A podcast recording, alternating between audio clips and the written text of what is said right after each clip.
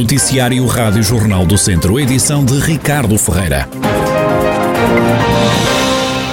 Viseu continua em risco muito elevado de contágio pela Covid-19. Já os municípios de Sinfãs, Rezende e São João da Pesqueira entraram na lista de conselhos em alerta, anunciou hoje o Governo.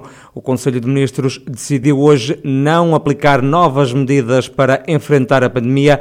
Viseu é o único conselho da região de Viseu que eh, continua a marcar passo no desconfinamento.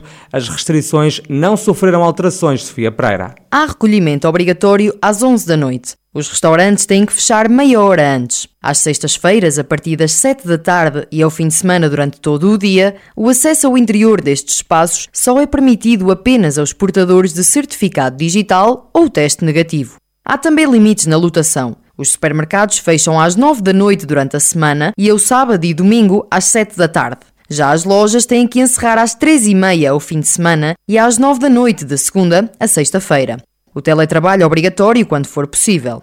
Os espetáculos culturais têm que acabar às 10h30 da noite. Os eventos de exterior têm a limitação de lotação, assim como os casamentos e batizados. Já não pode haver público nos recintos desportivos. Pode praticar-se atividade física ao ar livre até um máximo de 6 pessoas e os ginásios não podem ter aulas de grupo. Medidas que só se aplicam a Viseu. Viseu que registra nesta altura uma descida da taxa de incidência da Covid-19.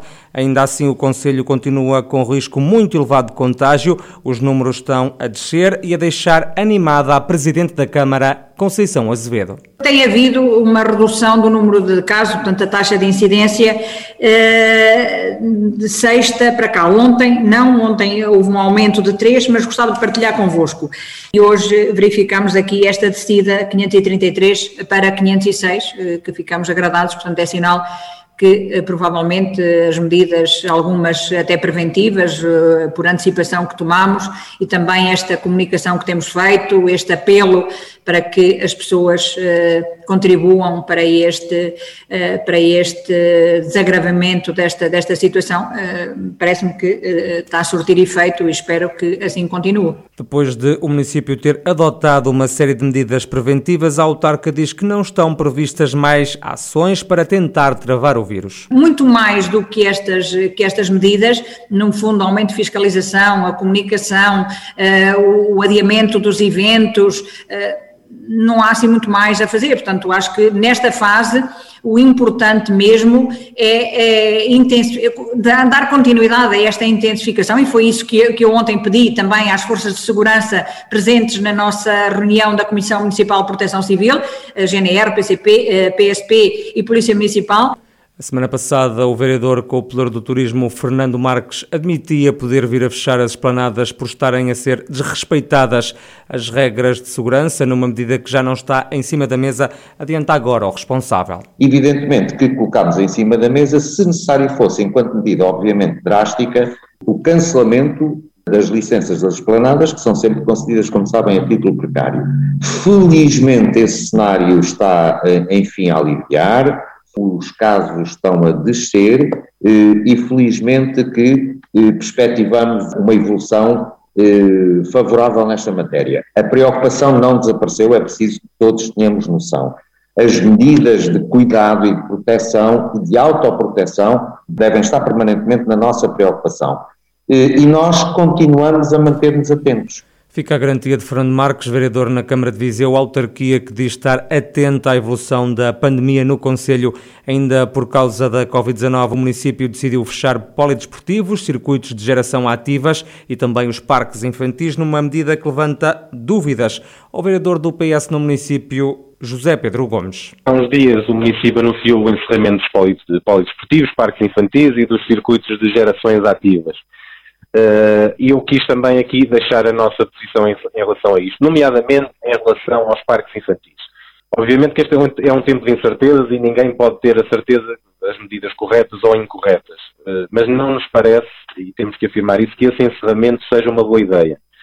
Uh, duvidamos até muito da, da, racionalidade de fechar espaços no exterior onde as crianças poderiam brincar ao ar livre, em vez de estarem fechadas em casa, e nomeadamente em casa umas das outras, ou até na creche sem sair das salas. No fundo, estarem em atividades sedentárias que nos preocupam se pensarmos no, no desenvolvimento integral da, das crianças. O vereador do PS no município de Viseu, José Pedro Gomes, defende ainda a criação de mais parques infantis no centro da cidade. Das últimas horas na região vem a notícia de dois novos casos de Covid-19 em Sernancelho e outros dois em Tarouca. No total, e desde março do ano passado, já se registaram no distrito 30.695 casos positivos de infecção. Há também nota de 668 mortes e 27.094 recuperados. Por tráfico de droga foi detido um homem de 35 anos no Conselho de Tondela. Na casa do suspeito foram apreendidas quatro plantas de cannabis e também três frascos de fertilizante.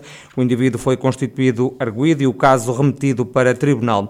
Estão a ser feitas descargas ilegais de esgotos para as ribeiras de Fraga e da Marmeleira, no Conselho de Mortágua. A denúncia do Bloco de Esquerda que aponta como causa causa o mau funcionamento das ETAR, estações de tratamento de águas residuais de Vila Miã, do Val Borregão e também de Caparrosa. Entretanto, já foram feitas queixas ao Serviço Especial de Proteção da Natureza da GNR, também à Agência Portuguesa do Ambiente. É o que avança a bloquista Ana Pardal. Nós, no verão passado, recebemos umas denúncias anónimas e fomos entretanto, aos postos de tratamento de águas, ver o que é que, que, é que estava a passar e reparámos que as hectares existentes aparentavam claramente não estar a dar relação à quantidade de esgotos produzida e a poluir os rios e, consequentemente, depois o consumo de água. Não é? E já apresentámos também denúncia às entidades competentes, ao CEPNA, à Inspeção Geral da Agricultura, do Mar, do Ambiente e do Ornamento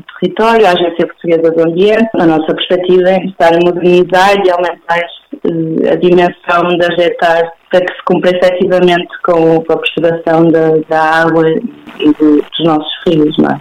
Ouvido também pela Rádio Jornal do Centro, o presidente da Câmara de Mortágua, Júlio Norte, desvaloriza as denúncias e aponta o dedo ao Bloco de Esquerda. Relativamente a Vila é só dizer que a Câmara que investiu cerca de 250 mil euros, que entrou agora em funcionamento, essa pessoa deve conhecer tão bem a realidade mortaguense que comete erros dessa natureza. Não lhe reconheço qualquer tipo de autoridade moral ou de competência, ou seja lá o que for, para pôr em causa. Portanto, não sei se é por ciclos eleitorais, mas eu já lá venho, não, não sei quem é a pessoa, mas também o que eu acho interessante é o seguinte, as pessoas têm que ser frontais. E se, na realidade, essa cidadã, se sabe o que é que quer dizer a palavra cidadania, vinha à Câmara ou dirigia-se aos serviços da Câmara e se notasse alguma irregularidade, era isso que se ia fazer. Não é o Facebook, são essas histórias todas, porque isso não resolve problemas, e principalmente para o Presidente da Câmara de Mortágua, é para o lado que ele dorme melhor. Possivelmente aqui em Mortágua ninguém sabe quem é essa personagem, eu pelo menos não sei, nunca me foi apresentado e também nunca recebi nos serviços da Câmara tal criatura.